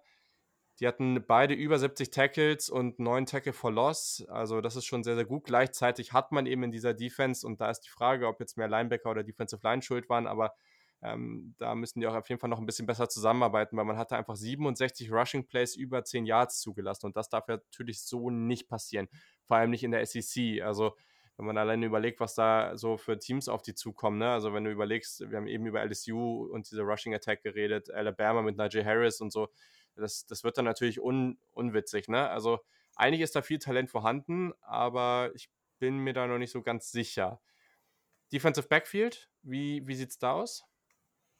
Ähm, ich gebe dir recht, sie müssen auf jeden Fall ihre äh, Run-Defense auf jeden Fall mal in den Griff bekommen. Da würde ich auch noch gern Freshman Jalen Jones erwähnen, der so ein Linebacker-Safety-Hybrid ist, also kam als Safety aus dem Colle äh, aufs College, jetzt ein Five-Star National äh, Nummer 21 und Number One Safety. Der wird, denke ich, hier früh starten und auch früh Impact haben können. Ähm, der sollte da seinen Impact haben, gerade, denke ich, so in der Box, um den Run zu stoppen. Und mhm. bei dem bin ich sehr, sehr gespannt. Also der hat auch einige richtig gute Plays drauf. Und ansonsten auf Cornerback hat man ähm, Elijah Blades, der jetzt in sein Senior Year geht. Erfahrener Spieler, Forster ehemalig. Ja, es wird interessant sein, ob sie diese ganzen guten Receiver aus der SEC damit einen Schach halten können. Also die Herausforderung wird groß. Ob's, ob die Defense da einen Schritt nach vorne machen kann, wird schwierig. Okay, ja, ein Spieler, den man noch erwähnen kann, ist Brian George, ein Juco-Transfer, der ja sicherlich auch schon jetzt ab Jahr 1 äh, bei den Aggies sicherlich Impact haben kann, ein bisschen an Spielzeit bekommen wird, ähm, vielleicht so der Backup von Elijah Blades sein könnte. Ich denke, das wird auch nochmal ganz wichtig. Aber ja, man hat hier schon einiges an Talent, bekommt ein bisschen Infusion durch eben Jane Johnson, Brian George, ähm, muss man, glaube ich, auch mal sehen. Aber auch hier, ne, es ist halt, wir haben eben über, über LSU gesprochen und entweder du kriegst da wirklich Elite, Elite, Elite-Talent als Freshman rein, ne? sei es ein Elias Ricks, sei es ein äh, Eric Gilbert, oder du hast halt wirklich zumindest mal in den meisten Positionsgruppen einen Spieler, der wirklich, wirklich stark ist, also wirklich Elite-Niveau. Und das fehlt mir hier so ein bisschen. Und hab, ich habe so ein bisschen die Angst, dass man hier eben an einem Punkt stehen bleiben wird, wo man gut ist weiterhin, aber halt nie über diese 8, 9 Siege wieder hinauskommt. Und dazu stecken eigentlich bei Texas AM zu viele Ressourcen drin. Und da habe ich auch das Gefühl, dass sie halt wirklich jetzt nochmal, ja, entweder weit oder weiter noch ein bisschen besser rekrutieren müssen, aber auch diese ganzen Five Stars noch ein bisschen besser entwickeln, weil das klappt eben noch nicht ganz so, obwohl das Talent ja da ist. Aber da können wir halt auch gleich mal auf den Schedule gucken, weil der ist ja wieder irgendwie also der ist nicht annähernd so schwer wie letztes Jahr. Das müssen wir auf jeden Fall dabei sagen. Also der Non-Conference-Schedule, man spielt gegen Abilene Christian, North Texas, Colorado und Fresno State. Das ist natürlich jetzt, also da darf man eigentlich nichts verlieren. Gleichzeitig ist man natürlich at Auburn, at Alabama und zu Hause LSU. So, es ist, das ist deutlich machbarer und eigentlich, wenn man hier drauf guckt, dann müssten sie ja auf jeden Fall, jetzt muss ich kurz gucken, 3, 4, 5, 6, sie müssen ja eigentlich neun Spiele gewinnen, weil man hat drei schwere und die anderen neun wird man Favorit sein. So. Glaubst du, es gibt eine Chance darauf, dass die 10 oder 11 gewinnen? Ähm, was du noch eben gesagt hast, ganz kurz zum Recruiting, gebe ich dir auch recht, weil für mich ist dieses Team grundsolide aufgestellt. Das Problem ist halt, man muss schauen, ob man halt zu diesen drei Teams äh, aufschließen kann. Und mhm. das wird schwer. Ich meine, in diesem Team laufen wirklich grundsolide Spieler rum, aber halt es fehlen diese Stars oder wie du sagst, dass dieses Talent halt einfach Jahr für Jahr in einer gewissen Anzahl wieder nachkommt. Man ist in den neuen Spielen Favorit, keine Frage. Das sollte auch machbar sein, aber wie du auch schon öfters gesagt hast, um von einem neuen Siegeteam hoch auf 10 zu gehen, ist schon schwer und dann sogar nochmal hoch auf 11 ist noch viel schwerer. Und das ist halt die Frage bei Texas A&M, ob dieser Schritt gelingen kann. Ich meine, bei Alabama wird ganz, ganz schwer, meiner Meinung nach. At Auburn, das wird ein Coinflip, finde ich. Muss man halt schauen. Da wird es, denke ich, wirklich das Duell äh, Bo Nix gegen Cannon Mont wird dieses Spiel entscheiden. Und dann in der letzten Woche zu Hause gegen LSU. Ja, das es ist machbar, denke ich. Also Bama wird man, denke ich, nicht schlagen. Auburn hat man eine Möglichkeit, LSU wird man auch sehr, sehr schwer nur schlagen können. Also, um es zusammenzufassen, genau das, was du gesagt hast, um wirklich von diesem neuen auf dieses 10-Siegeteam äh, zu kommen, wird ganz, ganz schwer. Also ich kann es mir nicht vorstellen, ich glaube, es wird ein neun Siegeteam dieses Jahr. Aber es ist halt interessant, weil die Erwartungen bei Texas AM sind, also das habe ich jetzt schon öfter gelesen, sind eigentlich, dass man in, also ganz nach oben kommt. Also, und das ist ja, ne, grundsätzlich Texas A&M will da als Programm hin und dieses Jahr ist ja eigentlich das Jahr. Du hast ja einen Senior Quarterback, du hast viel, viel Talent. Manche mögen jetzt sagen, okay, das ist deutlich übertrieben. Und viele Teams gehen da so ran. Aber ich glaube schon, dass die Erwartung von Texas AM ist, dieses Jahr ganz, ganz weit oben anzugreifen. Und wenn man auf die SEC guckt, Alabama hat Mac Jones oder einen Freshman Quarterback. Also ist da jetzt nicht also nicht so wie letztes Jahr besetzt. Ne, LSU verliert den, den Star Quarterback. Ähm, wenn wir auf Auburn gucken, Bo Nix macht vielleicht den nächsten Schritt, aber ist auch noch nicht ganz oben. Dieses Jahr, es ist ja schon so ein gewisses Vakuum da. Also man hat nicht diese Teams, die zumindest wenn du auf Quarterback-Positionen guckst, da jetzt so richtig Elite sind oder noch nicht. Vielleicht kommt das noch, aber zum aktuellen Zeitpunkt. Deswegen das ist halt ganz schwierig, weil irgendwie traue ich es ihnen nicht ganz zu, aber gefühlt ist die, ist, ist, ist die Möglichkeit schon da, wenn, wenn es sich richtig entwickelt. Aber ich glaube einfach nicht dran.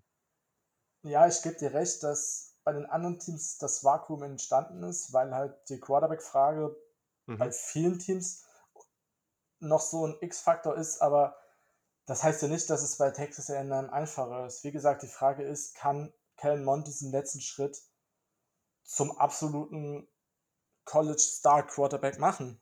Weil das ja. ist ja auch nicht garantiert, nur weil er jetzt Senior ist.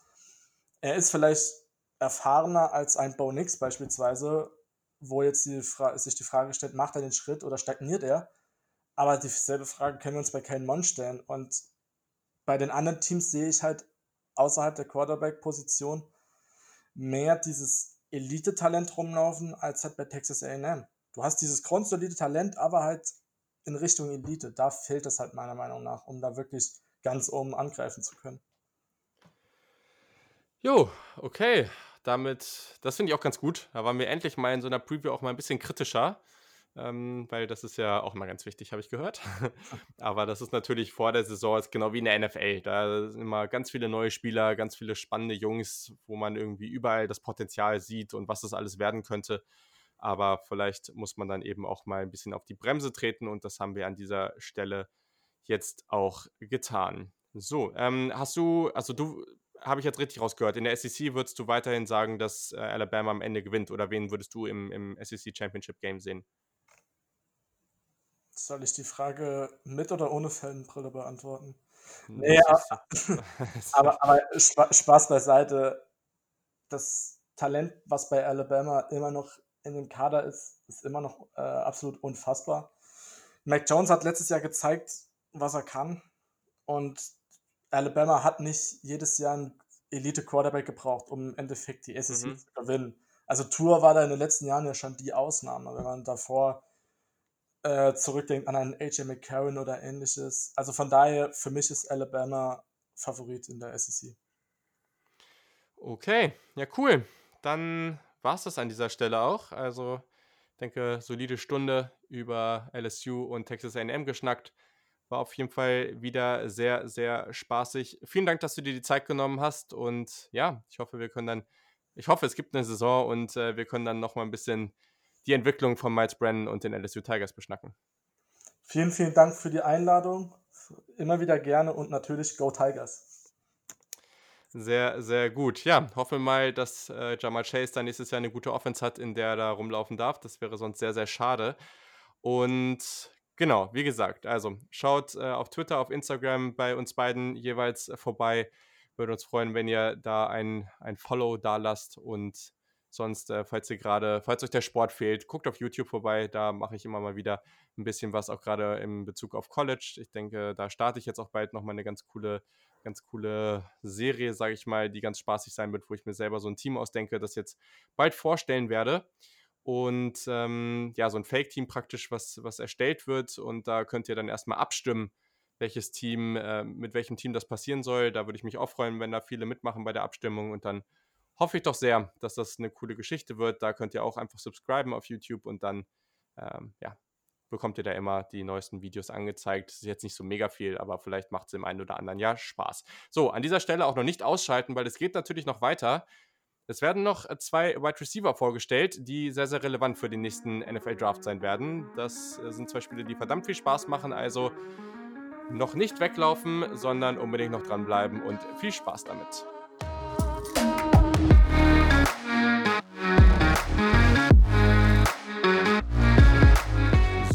Nochmal vielen Dank an Luca Herrmann. Das war wieder sehr, sehr aufschlussreich und sehr, sehr cool. Und heute ist der Podcast tatsächlich noch nicht, noch nicht zu Ende. Ich habe es ja schon öfter angesprochen und ich versuche das jetzt auch noch weiter so einzubringen, dass wir auch in jeder oder fast jeder Ausgabe zumindest nochmal über ein, zwei, drei NFL-Prospects für den nächsten Draft sprechen, dass das ein konstantes Thema in diesem Podcast wird. Das würde mich persönlich sehr freuen. Ich hoffe, ich schaffe das auch zeitlich, aber ich versuche das ab jetzt mal hinzubekommen. Gebt mir da auch gerne Feedback zu, ob das sowas ist, wo ihr sagt, jo, das ist gut so, das ist auch zeitlich gut so oder wollt ihr das irgendwie separat haben, findet ihr es doof oder gut. Haut einfach mal gerne raus, schreibt mir dafür einfach mal gerne. Genau, heute schauen wir uns dafür mal zwei Wide Receiver an. Ich denke, das ist auch eine ganz spannende Position, um das mal zu starten. Die beiden wurden neulich auch in der Live-Session mit den Supportern schon in Anführungszeichen gescoutet und besprochen. Da haben wir uns im Vorhinein alle mal das gleiche Tape angeguckt, so zwei, drei Videos. Und genau, sind dann da zusammen durchgegangen, haben ein bisschen diskutiert, was wir bei den Prospects gut und schlecht fanden. Haben dann auch vielleicht nochmal gesagt, oh ja, hier in der Sequenz, guckt euch die nochmal an. Ähm, müssen nochmal schauen, wie man das dann nochmal vielleicht besser hinkriegt, dass man wirklich in der Live-Session zusammen sich die Sachen anguckt. Aber ich denke, das Format war auf jeden Fall schon mal ganz cool. Wenn ihr da Teil von sein wollt und ja, ab und zu mal dabei sein wollt, wenn es darum geht, dass wir uns gemeinsam Prospects angucken, Fragen beantworten oder einfach mal ein bisschen schnacken über Football und die Welt, dann ja, schaut doch einfach mal vorbei. Alle weiteren Infos dazu gibt es in den Show Notes, wie ihr den Podcast supporten könnt. Das geht schon ab einem Preis für weniger als einen Kaffee im Monat. Also ja, am Ende werdet ihr es kaum merken und ich würde mich sehr, sehr darüber freuen. Ihr helft dem Podcast weiterhin so am Start zu bleiben oder sogar zu wachsen. Da gibt es den Link zu Steady, das ist die Plattform, wo das äh, drüber läuft und da wird auch nochmal genau alles erklärt. Sonst schreibt mir einfach, ich glaube, das ist auch noch ein ganz einfacher Weg und sonst könnt ihr auch gerne auf saturdaykickoff.de schauen. Kommen wir aber zu den heutigen Spielern und wir starten mit jemandem, den ich persönlich sehr, sehr gerne mag und das ist Rashad Bateman, Wide Receiver von Minnesota. Es ist ein Junior, er ist ohne jetzt wirklich die genauen Measurements zu wissen, das kommt ja dann wirklich erst nächstes Jahr, wenn wir das Combine und sowas hatten. 6'2, 210 Pfund schwer, also schon irgendwie ganz solide Größe. Eigentlich sind das die Receiver, die ich persönlich von der Größe her am, am ehesten mag, weil das oftmals die Spieler sind, die eine gewisse Größe haben, um dann auch mal bei Jump Balls oder und so weiter gewinnen zu können, aber gleichzeitig eben auch dann, wenn sie die Athletik haben, noch relativ schnell sind, was man dann einfach nicht erwarten kann, wenn jemand 6'4, 6'5 ähm, oder sogar noch größer ist, dann wird das ja alles relativ schwierig. Gucken wir uns doch mal kurz die verschiedenen Aspekte in seinem Spiel an. Also sein Route Running und das ist halt beeindruckend, weil er ein sehr athletischer Spieler ist und da denkt man häufig, okay, hm, vielleicht ist das, also ist so ein Typ-Spieler, der kann enorm spektakuläre Catches machen, der ist auch ziemlich athletisch und dann denkt man oftmals, ah, das sind die Spieler, wo das Route Running nicht so gut ist, aber das ist hier definitiv nicht der Fall. Also der positioniert sich sehr, sehr gut bei In-Breaking Routes, um Separat ähm, Separation oder Separation zu gewinnen und nutzt seinen Körper auch so als Abschirmung vor dem Defensive Back. Ähm, der findet wirklich sehr, sehr gut den freien Raum, der ist gefährlich bei Crossing Routes. Allgemein einfach ein sehr intelligenter Route Runner. Mhm. Ich fand es persönlich sehr, sehr gut, dass er oder wie er den Double Move verkauft. Das konnte man gegen Penn State, da gibt es auch ein Video auf YouTube zu, ganz gut sehen. Das war sehr, sehr schön. Und wie gesagt, die Athletik ist gut, aber er gewinnt vor allem durch sein Verständnis von Leverage. Also, wo kann ich im Route Running Vorteile für mich erzeugen? Das macht er wirklich sehr, sehr gut. Und das ist natürlich auch etwas, das sehe ich persönlich immer ganz gerne, weil wir da auch sehen können, okay, wenn irgendwann falls er eine lange NFL-Karriere haben sollte, die Athletik etwas nachlässt, dann kann man bei ihm damit rechnen, dass er trotzdem noch Separation gewinnen kann und das ist natürlich sehr, sehr schön. Sein Release ist ebenfalls ganz gut, also er ist relativ explosiv, hat einen schnellen ersten Schritt, er ist auch relativ elusive, also kann sich gut auch vor Kontakt irgendwie wegdrehen, ähm, ist da relativ agil, mhm. attackiert auch häufig eine Seite, um dann Leverage zu gewinnen, also einfach zu sehen, ich attackiere eine Seite, okay, was macht der Defensive Back von mir? Geht er mit? Dann wechsle ich auf die andere Seite oder eben nicht. Dann nehme ich eben die Seite da, wo der freie Raum ist. Das macht er schon ganz gut.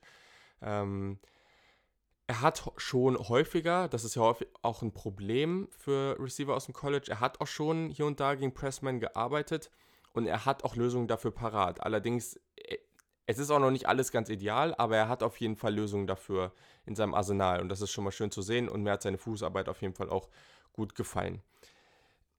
Wenn wir zu seinem physischen, ja, oder zu seiner Physicality so kommen, da ist er schon jemand, der den Ball auch mal attackieren kann. Das macht er gut. Äh, allerdings ist er gerade noch nach dem Catch nicht besonders physisch. Also ist jetzt eher jemand, der nach dem Catch dann ja, mit, mit seiner Elusiveness, also wie er einfach Spieler aussteigen lässt, äh, mit seiner Athletik ja, gewinnt, aber nicht unbedingt jemand, der da jetzt äh, jemanden umtruckt. Das ist jetzt kein CD Lamb, der da extrem viele Spieler irgendwie, weiß nicht, die halb an ihm hängen, mitzieht und sowas. Das sieht man von ihm jetzt nicht so häufig. Athletik, wie gesagt, habe ich schon einiges zu genannt, ist einfach, ist ein guter Athlet, das ist jetzt kein Elite-Athlet. Also ich spreche gleich noch über einen anderen Spieler, da ist das nochmal eine andere Nummer. Allerdings ist er relativ explosiv bei der Beschleunigung. Ähm, der hat einen guten Speed, der kann auch tief gehen. Ähm, er kann relativ schnell abstoppen. Das ist natürlich dieses Stopping on a Dime, dass man wirklich auf einem Punkt sehr, sehr schnell abstoppen kann. Und was ich vor allem sehr, sehr gut finde, ist halt seine hervorragende Sprungkraft und eben auch seine Balance und Kontrolle über den Körper. Also der kann wirklich hochgehen, extrem hoch springen, da tolle One-Handed-Catches machen. Das ist so ein Spieler, der an der Seitenlinie wirklich sehr, sehr gute Balance und Kontrolle hat. Diese, auch diese Hand-Auge-Koordination, die er dann einfach hat, so, ne? Und während er seine Füße dann richtig positioniert, sodass er nicht über die Linie tritt. Das ist so ein Spieler, der kann das absolut. Mhm. Ist ein Hands-Catcher hat äh, sichere Hände, auch sein Catch in Traffic ist ganz gut. All das klingt natürlich jetzt auch sehr, sehr positiv, muss ich absolut sagen. Ne? Also erstens ist das einer der Top 3 Receiver für mich bisher, bis zum aktuellen Zeitpunkt in dieser Klasse. Ich finde den mega gut. Aber gleichzeitig muss man auch sagen, das ist jetzt erstmal sehr, sehr positiv. Und ich werde irgendwann, wenn wir hoffentlich eine Saison haben oder zumindest noch mal ein paar Spiele von ihm gesehen haben, dann auch noch mal drüber sprechen, was vielleicht äh, kritisch ist und so weiter. Aber gleichzeitig für mich ist das ein ganz klares First-Round-Prospect zum aktuellen Zeitpunkt. Das kann sich natürlich noch ändern. Aber ein sehr, sehr guter Spieler und bei First-Round-Prospects hat man halt auch meist nicht so viel zu meckern. Mhm. Genau. Also, ja, zu Run After Catch habe ich schon einiges gesagt. Der ist relativ shifty, der kann auch bei Screens eingesetzt werden. Ähm, ja, sein Catch-Radius ist gut und auch allgemein. Also, der ist einfach dieses Tracking und dieses, ja, wenn, wenn der wenn der Ball nicht ganz so kommt, wie er kommen muss, oder du den halt so tracken musst, wenn er über die Schulter kommt oder sowas, das macht er wirklich super, super gut. Das macht extrem viel Spaß. Ja, als Blocker ist das noch nicht so ideal, da kann er wirklich noch viel aktiver und auch physischer werden, das hat mir noch nicht so gefallen. Aber hey, also letztes Jahr hatte der über 1200 Receiving Yards, 11 Touchdowns und ja, 60 gefangene Bälle, also das kann vielleicht auch noch mal ein bisschen mehr werden. Ja, jetzt, wo er wirklich so die eine große Waffe in der, in der Offense von Minnesota ist. Mit Tanner Morgan hat er einen guten Quarterback, über den ich auch schon gesprochen habe. Rashad Bateman macht einfach unglaublich viel Spaß. Der ist super vielseitig und, und richtig spektakulär. Das macht richtig Laune, dem zuzugucken. Einer meiner absoluten Lieblingsprospects dieser Klasse, vor allem die ich bisher gesehen habe, aber natürlich auch allgemein. Ich habe letztes Jahr schon ab und zu über den geredet. Und ja, guckt euch den mal an. Super, super cooler Spieler, definitiv. Und damit geht es jetzt auch weiter. Und zwar ja, wir haben jetzt schon in der letzten Ausgabe war es genau über Alabama gesprochen. Da ist der Name Jalen Waddle schon gefallen. Und das ist eigentlich ganz interessant, weil Jalen Waddle ist momentan irgendwie oder ist gefühlt in. Man hört es immer mehr. Das ist ein Spieler, der sehr, sehr stark heraussticht. Und vor allem ist es ein bisschen merkwürdig, weil der hat in seinem Sophomore-Jahr, was eher an der Offense als an ihm lag, weniger Yards gemacht als in seinem Freshman-Jahr. Also der hat, ähm, jetzt muss ich nochmal kurz gucken, in seiner ersten Saison 848 Yards und in der zweiten 560 gehabt, 33 Catches, also gar nicht mal so viele. Das lag natürlich auch an seinem Umfeld, ne, mit Henry Ruggs, mit Jerry Judy, mit Devontae Smith. Aber Devontae Smith hatte viel mehr Yards und gefühlt sprechen so viel mehr Leute über Jalen Waddle. Und das liegt sicherlich auch daran, dass der Typ einfach nur ultra spektakulär und extrem schnell ist. Also ich könnte mir schon vorstellen, dass wir uns hier in Henry Rucks Sphären bewegen. Vielleicht läuft er sogar noch schneller, keine Ahnung. Hm. Aber der ist da auf jeden Fall auf einem ganz, ganz, ganz hohen Niveau und ist einfach ein toller Spieler. Ich glaube, das kann man so einfach auf den Punkt bringen. Guck mir hier auch mal auf sein Route Running. Das ist das ist nicht auf dem Niveau von einem Rashad Bateman, aber er passt seine Geschwindigkeiten an die Route an. Das ist natürlich gerade sehr schön zu sehen, wenn du jemanden hast, der sehr schnell ist und der dann aber nicht einfach nur schnell sprintet, sondern das anpasst und dann wieder beschleunigt und dann wieder langsamer und so. Das ist sehr, sehr schön zu sehen.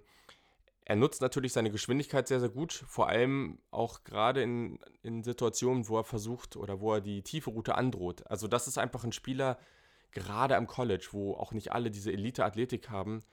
Du musst eigentlich dieses Cushing, diesen, diesen Abstand einhalten, weil sonst hast du fast keine Chance, wenn du beim am ersten Kontaktpunkt kurz verlierst, dann ist er weg. Also dann hast du keine Chance. Und wenn du dann diese tiefe Route gut androhst, in Anführungszeichen, du simulierst praktisch, du, du sprintest voll los, der Cornerback denkt, er geht jetzt tief, dreht sich auch schon vor leicht halb um. Das ist natürlich dann der ideale Fall. Und dann schafft es ihm sehr, sehr gut abzustoppen. Und das zum Beispiel bei Curl Routes oder auch bei Inbreaking Routes, all solche Geschichten, Comeback Routes, das macht er schon sehr, sehr gut. Ähm, das habe ich teilweise gesehen auf Tape. Mm. Dann nutzt er Headfakes auch schon ganz gut. Und er hat so, und das haben wir jetzt schon, habe ich schon bei einigen Receivern gesehen, ganz gute subtile Fakes. Also das ist auch gerade, wenn er irgendwie so tief geht, dass er dann irgendwie durch eine Stem, also ein praktisch, wo er den Fuß so aus, outside, ähm, also du läufst praktisch, ist ein bisschen schwierig zu erklären, aber du läufst praktisch gerade und dann, wenn du praktisch außerhalb deines normalen Ablaufs deine Füße, den Fuß praktisch außen setzt, um dann nach innen zu brechen, ähm, das macht er sehr, sehr gut und da hat er halt auch wirklich sehr subtil, aber explosiv kann er diesen Fuß setzen und das geht aber einfach extrem schnell und ist für den Receiver ganz, ganz schwierig, da hinterherzukommen. Es gab da auch Routen, wo, wo er den Receiver irgendwie komplett, äh, den, den Defensive Back komplett umgedreht hat, also der sich irgendwie halb im Kreis gedreht hat. Da ist natürlich ein Jalen Waddle dann schon komplett weg. Also der ist da schon, äh, weiß nicht, 20 Meter weiter das Feld runter, ganz, ganz schwierig, den dann noch einzuholen. Und ja, er ist einfach zu schnell für solche Geschichten. Das ist sehr, sehr gut, was er da schon macht, aber gleichzeitig auch einfach ein Spieler, der ja auch teilweise bei solchen Geschichten gewinnen konnte, was wir bei Henry Rux oder immer häufiger gesehen haben. Kurzes Landroute, er bekommt den Ball und dann einfach abfield, sprintet er los, irgendwie dann am besten auch noch ein paar Spielern ausweichen und an der Seitenlinie das Feld runter. Da kann ihn keiner mehr einholen und das ist natürlich auch etwas, braucht, also am College braucht er da einfach nicht so viel, um ihn da perfekt einzusetzen. Und das ist natürlich was, das wird noch interessant zu sehen sein. Wie viele Routen läuft er dann im nächsten Jahr wirklich? Wie sieht sein Route Tree aus und wie vielseitig und, und ja, wie weit ist er an der Stelle einfach schon? Ich glaube, das müssen wir auf jeden Fall noch beobachten. Sein Release ist allgemein noch recht roh, also da kann er auf jeden Fall noch dran arbeiten. Er ist natürlich jetzt auch eher so ein kleinerer Spieler, habe ich jetzt, glaube ich, ähm, gar nicht gesagt am Anfang, aber er ist halt ein relativ kleiner Spieler und das ist natürlich da äh, nicht ganz unwichtig. Allerdings ist er natürlich extrem explosiv und das hilft. Also da muss ich sagen, vielleicht ist er da auch noch einen Tacken explosiver. Also was wir bei Henry Rux relativ häufig gehört haben, ist ja dieser Vergleich zu Tyreek Hill. Und den fand ich, okay, die sind beide sehr schnell, aber den fand ich in dem Sinne schlecht, weil Henry Ruggs ist jemand, den ich fand den als Roadrunner gut und alles, aber der ist nicht so agil. Der ist, der ist sehr, sehr schnell, aber eher so straight line und nicht so mega agil wie so ein, wie so ein Tyreek Hill. Ich will jetzt nicht sagen, dass Jalen Waddle Tyreek Hill ist. Definitiv nicht. Aber trotzdem ist es halt jemand, der dann nochmal einen Tacken agiler ist als ein Henry Ruggs. So habe ich ihn zumindest eingeschätzt. Und das hilft natürlich an der Stelle. Mhm. Ja. Physisch ist er jetzt ja, schon. Also der ist sehr, sehr giftig so auf dem Spielfeld, wenn der den Ball in der Hand hat. Da, also das merkt man dann auch einfach. Das ist natürlich auch schön zu sehen. Ähm, aber gleichzeitig, er ist einfach recht klein. Also ich glaube, mit seiner Athletik kann er da einiges ausgleichen, aber das ist halt kein großer, bulliger Spieler, der da jetzt wen abschirmt oder die 50-50-Bälle konstant gewinnen wird. Das ist auch nicht die Situation, die man, ähm, in die man ihn da so bringen möchte. Definitiv nicht. Ähm, aber dazu sage ich gleich noch mehr. Wie gesagt, Athletik, seine, sein Antritt, sein Speed, das ist Elite. Also das ist extrem gut. Das muss zu jedem Zeitpunkt respektiert werden. Er, ist, er hat auch eine sehr gute Sprungkraft und das ist alles hervorragend. Er hat sehr verlässliche Hände, das ist ein Handcatcher. Der ist natürlich ähm, ja, nach dem Catch extrem explosiv, extrem schwer zu stoppen. Auch bei Jet Sweeps und bei Screens ganz, ganz spannend. Der hat auch einen ganz guten Juke-Move, das ist cool. Mhm. Sein Catch-Radius ist natürlich nicht besonders groß, Allerdings, auch hier kann ich äh, nochmal empfehlen, das Spiel gegen Auburn, das zeigt es ganz gut. Da ist er einmal schön das Feld runter und hat dann so einen Sprungball, also hat er schön den Ball attackiert und ist wirklich extrem hoch gesprungen und hat er diesen Sprungball dann in der Endzone gefangen. Und da sieht man auch wieder, er kann das schon teilweise bringen. Es ist nicht die Rolle, die ich für ihn jetzt präferiert nutzen würde. Also das ist jetzt nicht das, wo ich ihn immer drin sehe, aber er kann das schon. Also guckt euch das Play einfach an. Das war im vierten Viertel gegen Auburn. Da gibt es auch ein zusammengeschnittenes Video. Da müsst ihr einfach mal zum vierten Viertel vorgehen. Ich glaube, es war irgendwie bei Minute 5 oder 5,20 oder sowas. Da einfach mal reingucken, äh, in dem Video 5,20. Ähm, und ja, müsst ihr einfach mal reinschauen. Und ich denke, da werdet ihr dann äh, ungefähr sehen, was ich meine. Passend dazu, Balltracking ist gut und er zeigt auch immer wieder, dass er den Ball aktiv angreifen kann und dass er auch zum Ball adjustieren kann und das ist natürlich schön zu sehen. Und hier ist es ein Spieler, der ist deutlich gewillter zumindest mal zu blocken als in Rashad Bateman. Also der schmeißt sich da einfach viel mehr rein.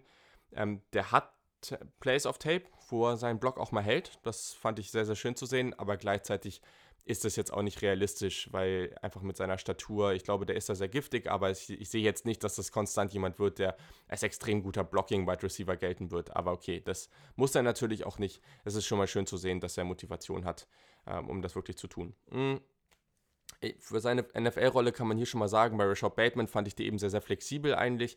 Aber auch hier denke ich, dass der relativ flexibel einsetzbar wird, weil alleine bei tiefen Routen ähm, aus dem Slot zum Beispiel, der kann bei Crossing Routes extrem gefährlich sein, einfach wenn er da einen kurzen Ball bekommt und dann abwiegt geht und dann wirklich äh, ja, da richtig äh, runtersprintet. Das ist natürlich wirklich hervorragend. Aber ich glaube auch zum Beispiel, also ist jetzt kein Ex-Receiver, okay, aber ich glaube, dass der als, ähm, als Flanker, als Z-Receiver auch durchaus Schaden anrichten kann. Das kann ich mir schon vorstellen. Dazu ist er auch einfach zu gut und wir haben immer wieder gehört in der letzten Draft-Class bei Spielern wie Jane Rager oder auch in KJ Hamler, dass viele die auch eher im Slot sehen, aber dass man bei dem einen oder anderen auch durchaus sehen kann, dass sie halt Outside spielen. Und wenn, wenn die das können, ähm, dann, also ja, dann, dann kann Jalen Waddle das auf jeden Fall. Also äh, ich würde würd ihn schon mal zum aktuellen Zeitpunkt einen Tacken besser als die beiden einschätzen oder vielleicht sogar ein gutes Stück. Und das ist einfach ein Spieler, der kann aus jeder Situation einen Touchdown machen und das ich glaube, das ist halt ganz spannend, den überall rumzuschieben und da halt viel zu nutzen. Ganz, ganz interessanter Spieler, macht ganz viel Laune. Guckt euch den unbedingt mal an, weil das wird jemand, über den werden wir im nächsten Jahr ganz, ganz viel sprechen. Und ja, er wird neben Devontae Smith, dann, über den werde ich in den nächsten Wochen bestimmt auch nochmal sprechen, eine ganz, ganz große Rolle einnehmen. Also das wird viel Spaß machen mit dem. Und genau, damit haben wir es mit dieser Ausgabe jetzt auch endlich. Ich hoffe, es hat euch Spaß gemacht. Meldet euch gerne bei mir, sagt Bescheid, wie ihr jetzt das Format mit dem Draft-Spielern oder mit den, mit den Draft-Tapes und, und so weiter, mit den Berichten findet. Und genau, sonst geht's mit einer anderen Conference in der nächsten Ausgabe weiter. Kleiner Spoiler, es wird auch sehr, sehr spannend für mich oder ich werde sehr, sehr gerne über eins der beiden Teams sprechen. Dementsprechend könnt ihr euch schon ungefähr denken, in welche Richtung es geht. Und auch da habe ich wieder einen sehr, sehr spannenden Gast dabei. Also das wird eine coole Runde. Ich hoffe, ihr habt ein wunderbares Restwochenende, eine schöne Woche und bis zum nächsten Mal.